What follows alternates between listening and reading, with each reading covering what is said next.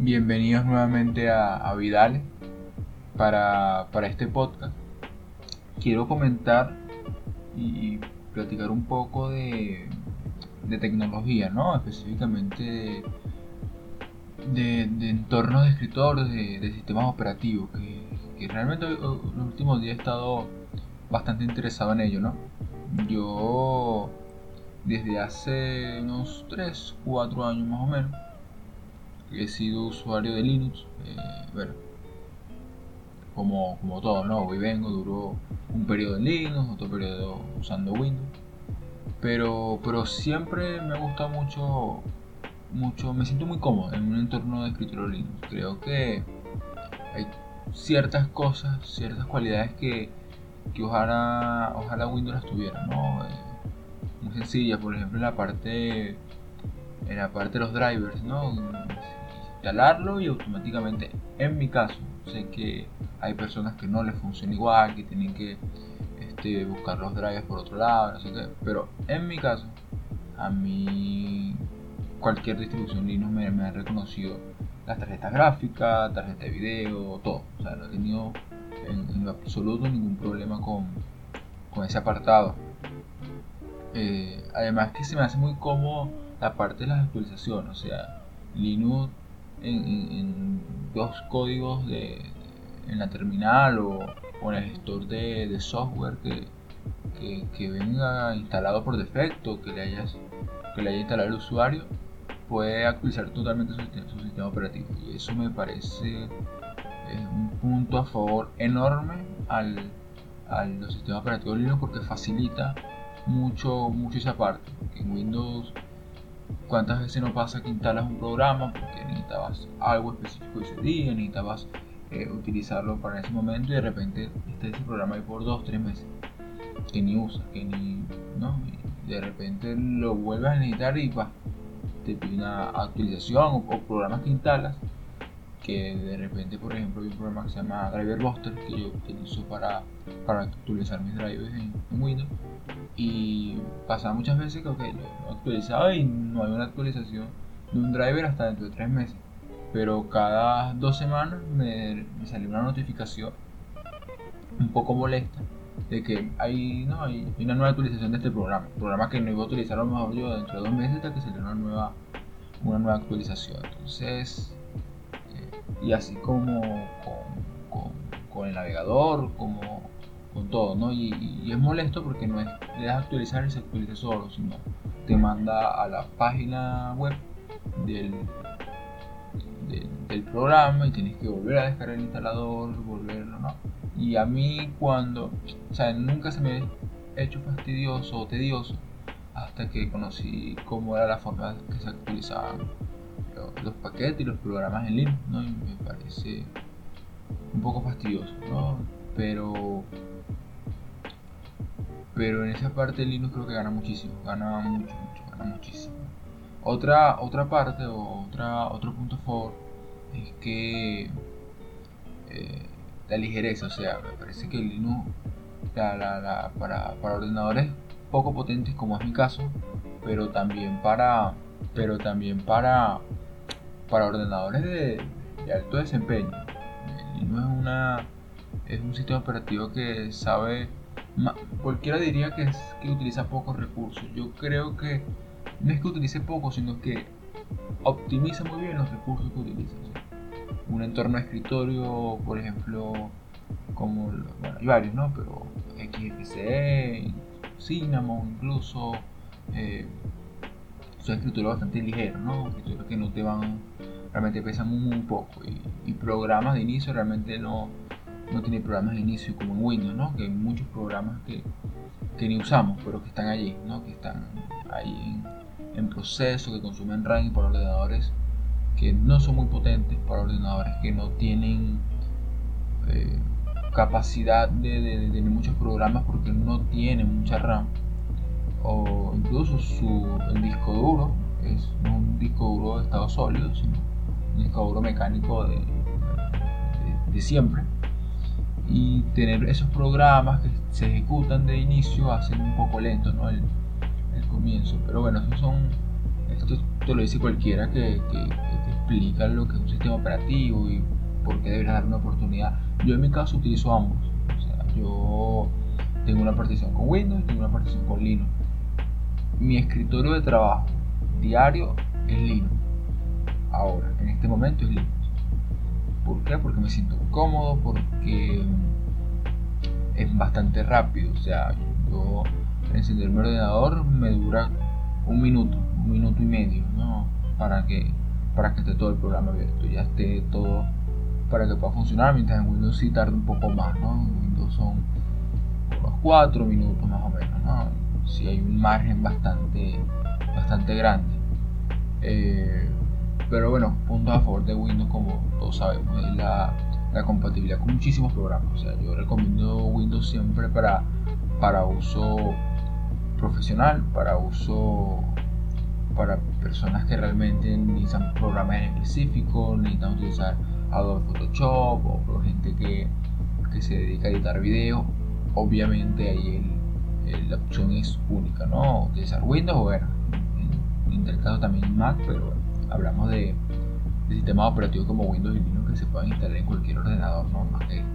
Un sistema operativo exclusivo de, de esa compañía. Pero en uso doméstico, en uso diario para una persona normal, que lo que hace es consumir contenido multimedia, lo que hace es, es mm, abrir Facebook, YouTube, no, realmente no, no, no, no, no lo utiliza como una herramienta de trabajo demasiado grande, ¿no? simplemente es un, un, pasatiempo en su día a día, ¿no? a meterse en una cuenta en su banco y así sucesivamente. Me parece que Linux va más que sobrado para realizar eso. Y, hasta me parece mejor utilizar Linux por lo mismo, ¿no? porque es muy rápido. Porque además está la variante que es seguro. Para mí, o sea, eso es cuestión de sensaciones siempre, ¿no? Creo que al final las personas se sienten cómodas dependiendo del uso que le den y dependiendo de sí mismos. O sea, yo me siento muy cómodo en Linux, me siento más seguro en Linux. Eso no quiere decir que Linux sea más seguro que Windows, para nada. Para mí la, la, primera, la primera barrera de seguridad en cualquier, en cualquier sistema operativo que utilice es el usuario. Si el usuario, por más seguro que es el sistema operativo, lo puede hacer, bueno, no, pues le pueden poner el, el antivirus más, más completo, el firewall más completo, pero si el usuario no es no tiene, bueno, el, el razonamiento básico de seguridad, ¿no? Pasa incluso por, por o se deja engañar por, por diferentes software malintencionados, no se hace nada. O sea, Windows, la gente que, que, obtiene un virus de Windows no es porque el sistema operativo sea un sistema operativo inseguro y que la gente de Microsoft no sepa hacer sistemas operativos para nada. lo que pasa es que la gente instala programas, ¿no?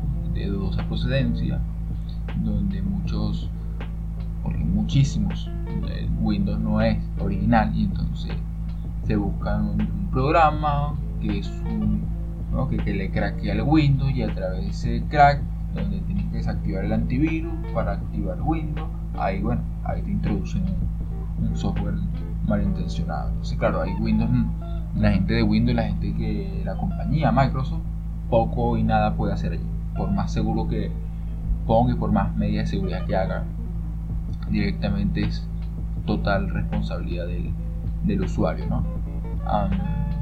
igual en Linux, Linux no hay, no hay, no existe eh, por, por, por diferentes motivos no existen virus, no es que no existan, sí, sí, sí los puede haber y sí ha habido y hay seguramente eh, virus en, en Linux, pero pero no, no, no, es muy frecuente, es muy poco probable que a un usuario de, de Linux le entre un virus por diferentes motivos. ¿no? Para empezar, los programas, como digo, se instalan desde los repositorios oficiales de, de, la empresa o del grupo o de las personas que, que están realizando que realizan el sistema operativo y además que todo, toda la mayoría de los programas son eh, de código abierto, ¿no? son, son, programas de open source, por los que son constantemente revisados por la por la por las personas que utilizan eh, sistema operativo Linux por, por todos aquellos interesados en, programación, en seguridad y cualquier código malintencionado en un programa sería reportado prácticamente de inmediato.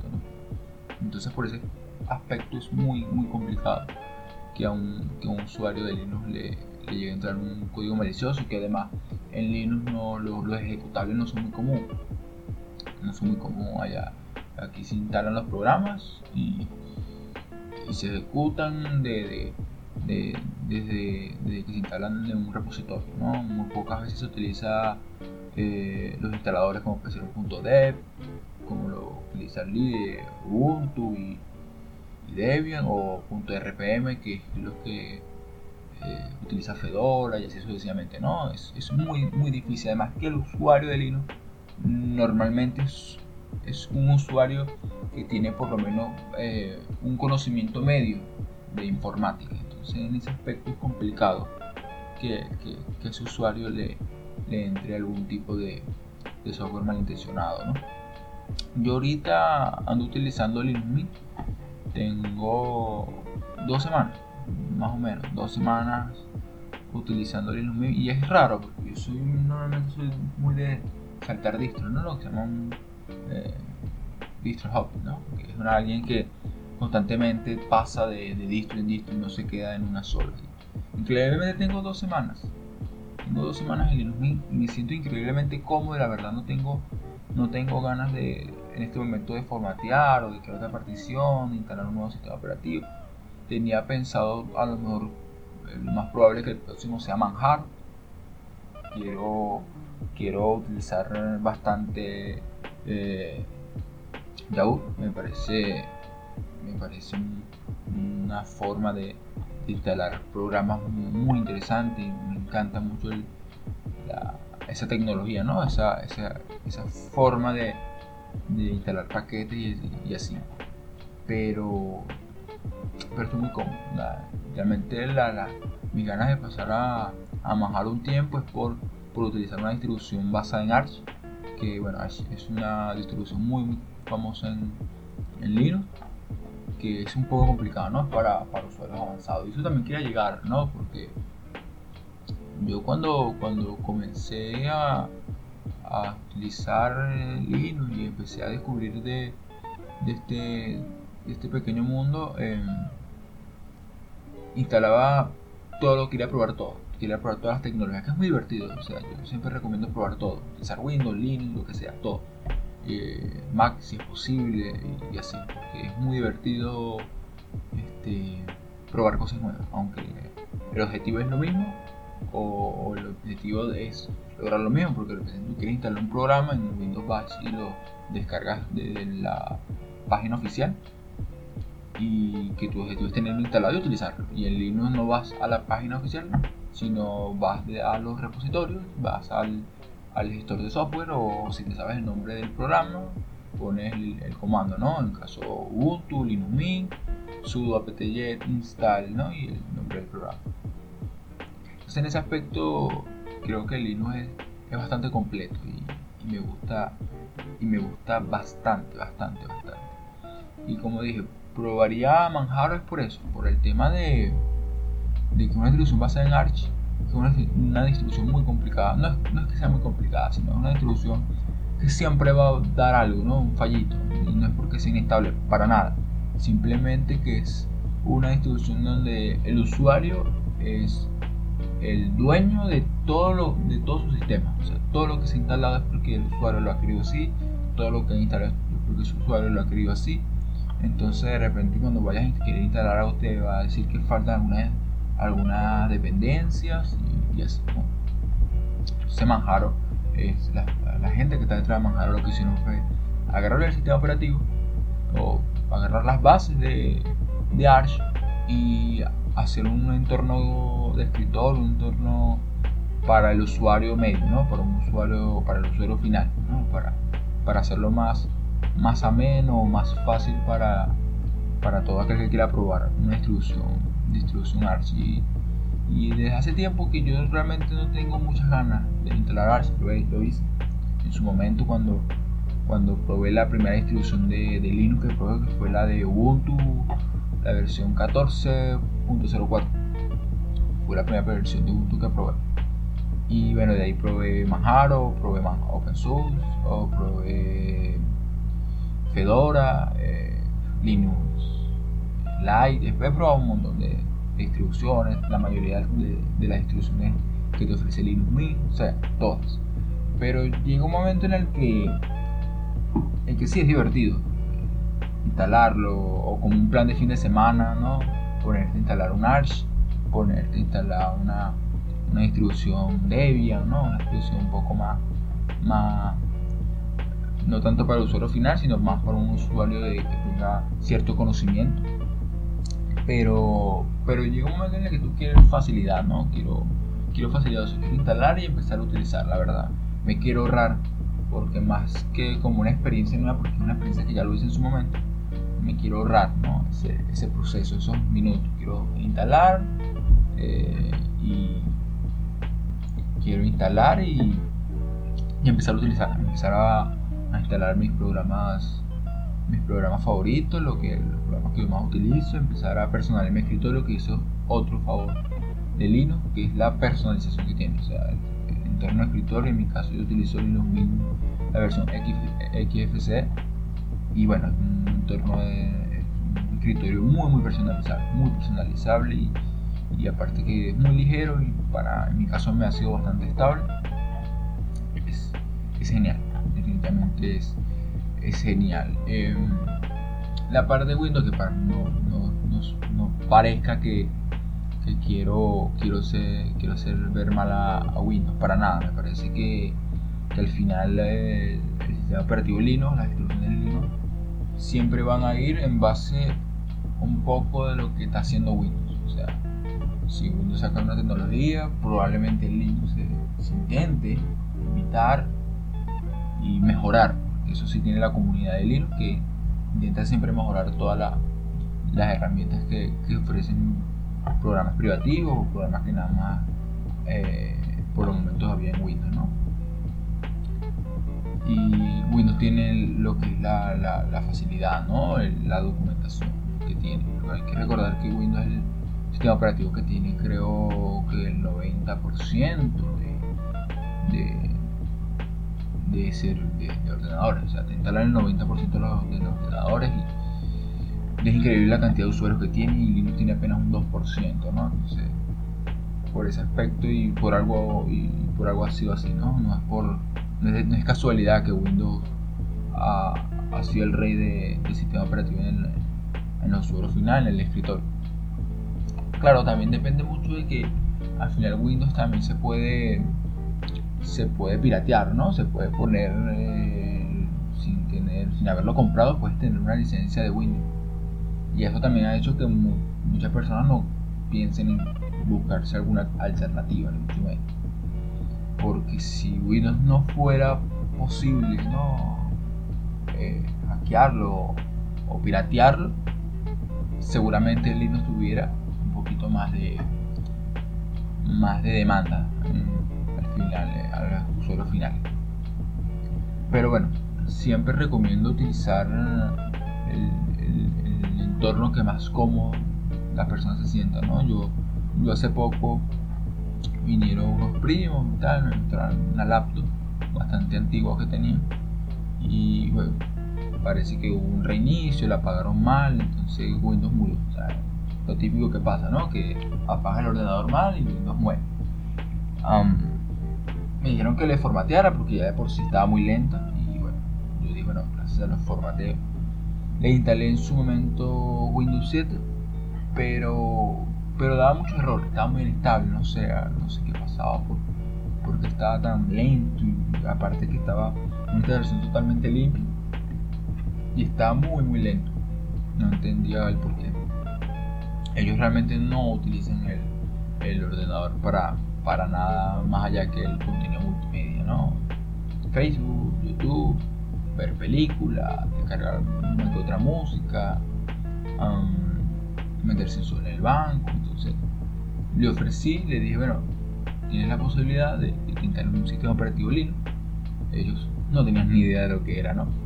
pero bueno, más o menos les expliqué de lo que, de lo que es, de lo que, de lo que pueden, de lo que pueden llegar a, obtener utilizando un sistema operativo Linux. Y nada, me bueno, bueno, bueno, hazlo y bueno, se ve, ¿no? Lo que, cómo se sienten, qué comodidad tienen y así. Les instalé la misma distribución que tengo yo, Linux Mint XFCE. Le puse Google Chrome, la que ellos les gusta. Le descargué varios juegos porque, bueno, ellos tienen sus hijos. Y entonces, bueno, le descargué eh, Super Tux, unos, varios juegos que tiene Linux, que son bastantes, la verdad. El solitario, no sé qué, para que se le hiciera el entorno más ameno a Windows, que no fuera un cambio tan drástico, ¿no? Aparte, un entorno de muy parecido al de Windows, así que bastante cómodo se sintieron y además que están bastante impresionados con las velocidades del ordenador, que en un momento se prendía y en un momento se apagaba, o sea, literalmente no, no tardaba nada en apagarse ni, ni encenderse ni en abrir el, el, navegador, así que ellos estaban encantados. Hasta ahora no he tenido que, eso fue hace, una semana más o menos y, ha ido perfecto, o sea, de maravilla, no, no tenido, la otra vez hablé con ellos y perfecto, les, les ha ido perfecto el sistema. Em, probablemente hay unas otras cositas que tendrías que revisarle, como que tienen que actualizar el sistema operativo constantemente, pero bueno, donde ellos están no, no tienen conexión a internet constante y además la que tienen es, es de data móvil, así que no pueden estar eh, perdiendo megas en actualizaciones. Tampoco creo que cause algún problema y el día que vengan para acá les diré que traigan la laptop y les actualizaré los paquetes es un poco lo que quería expresar, ¿no? Hablar de, esto. Y además que, en mi caso, desde que empecé a utilizar Linux, me interesó mucho lo que es la parte de la programación. De entender cómo, cómo el porqué y de dónde viene un programa, ¿no? Cómo, cómo funciona, qué está detrás de eso, qué lo hace que, que funcione de esa manera. Y, y desde entonces de manera totalmente autodidacta, con videos en YouTube, leyendo en foros, estoy aprendiendo programación en general. Aprendí un poquito de HTML, aunque HTML no es programación, es, es, un, el lenguaje para crear páginas web, no, no es programación como tal. Pero bueno, lo aprendí un poco para, para familiarizarme, ¿no? familiarizarme con, con, con esto, ¿no? Que es abrir un, un programa, un, Notepad un Simple Text, que son los programas de, editores de texto. Y, bueno, me ha ido bastante bien, la verdad. Eh, poquito a poco estoy aprendiendo, sé que lleva bastante tiempo, pero sí, tengo muchas ganas de, aprender. Eh, yo estudio ingeniería industrial, o sea, no es una carrera donde necesariamente necesite saber mucho, mucho de informática sí es importante y más en los tiempos que corren, pero realmente no es, no es, no es como que me lo exija la carrera. Pero me interesa muchísimo, me interesa muchísimo la programación, me encanta. Me encanta lo, lo que he visto, me, ha fascinado y, y bueno, aprendiendo poco a poco. Y creo que todos deberían de aprender un poco de programación, o al menos cómo funciona. O sea, no ser aquí alguien que pueda crear un programa desde cero y crear un, una aplicación o no, pero por lo menos saber cómo funciona, cómo, cómo es esto, porque creo que en los tiempos que corren hoy en día es, es de vital importancia, o sea, la tecnología y las, cada vez hay más compañías de tecnología, como, que ya conocemos, Google, Facebook, ¿no? las nuevas, que Tesla, por ejemplo, son compañías donde hay una gran cantidad de ingenieros de, software y creo que es una carrera que entre más, más, más pasa el tiempo, más, más, se va a necesitar, más se van a necesitar ingenieros de software, ¿no? Y eso, que, invito a todos, cualquiera, que, que, pruebe esto, no importa la edad, porque yo he visto muchos, muchos niños que los ponen a, ¿no? Programas básicos, programación muy muy básica, pero incluso en niños los he visto como cómo les van enseñando ya lo que es la programación, porque al final es un lenguaje que así como creo, creo no, cómo se aprende en el colegio a leer, a escribir y, todo eso, creo que el lenguaje de programación es algo que cada vez se convierte en algo fundamental y vital en, en la vida de, de, cualquier persona. Y bueno, dejo el, el, podcast por aquí porque creo que me 25 minutos más que suficiente. Realmente tenía planeado unos 20 minutos como mucho. Pero bueno, eh, me extendí. Eh, muchísimas gracias por, por escucharme y, y nos estamos, o me están, oyendo en el, en el próximo podcast.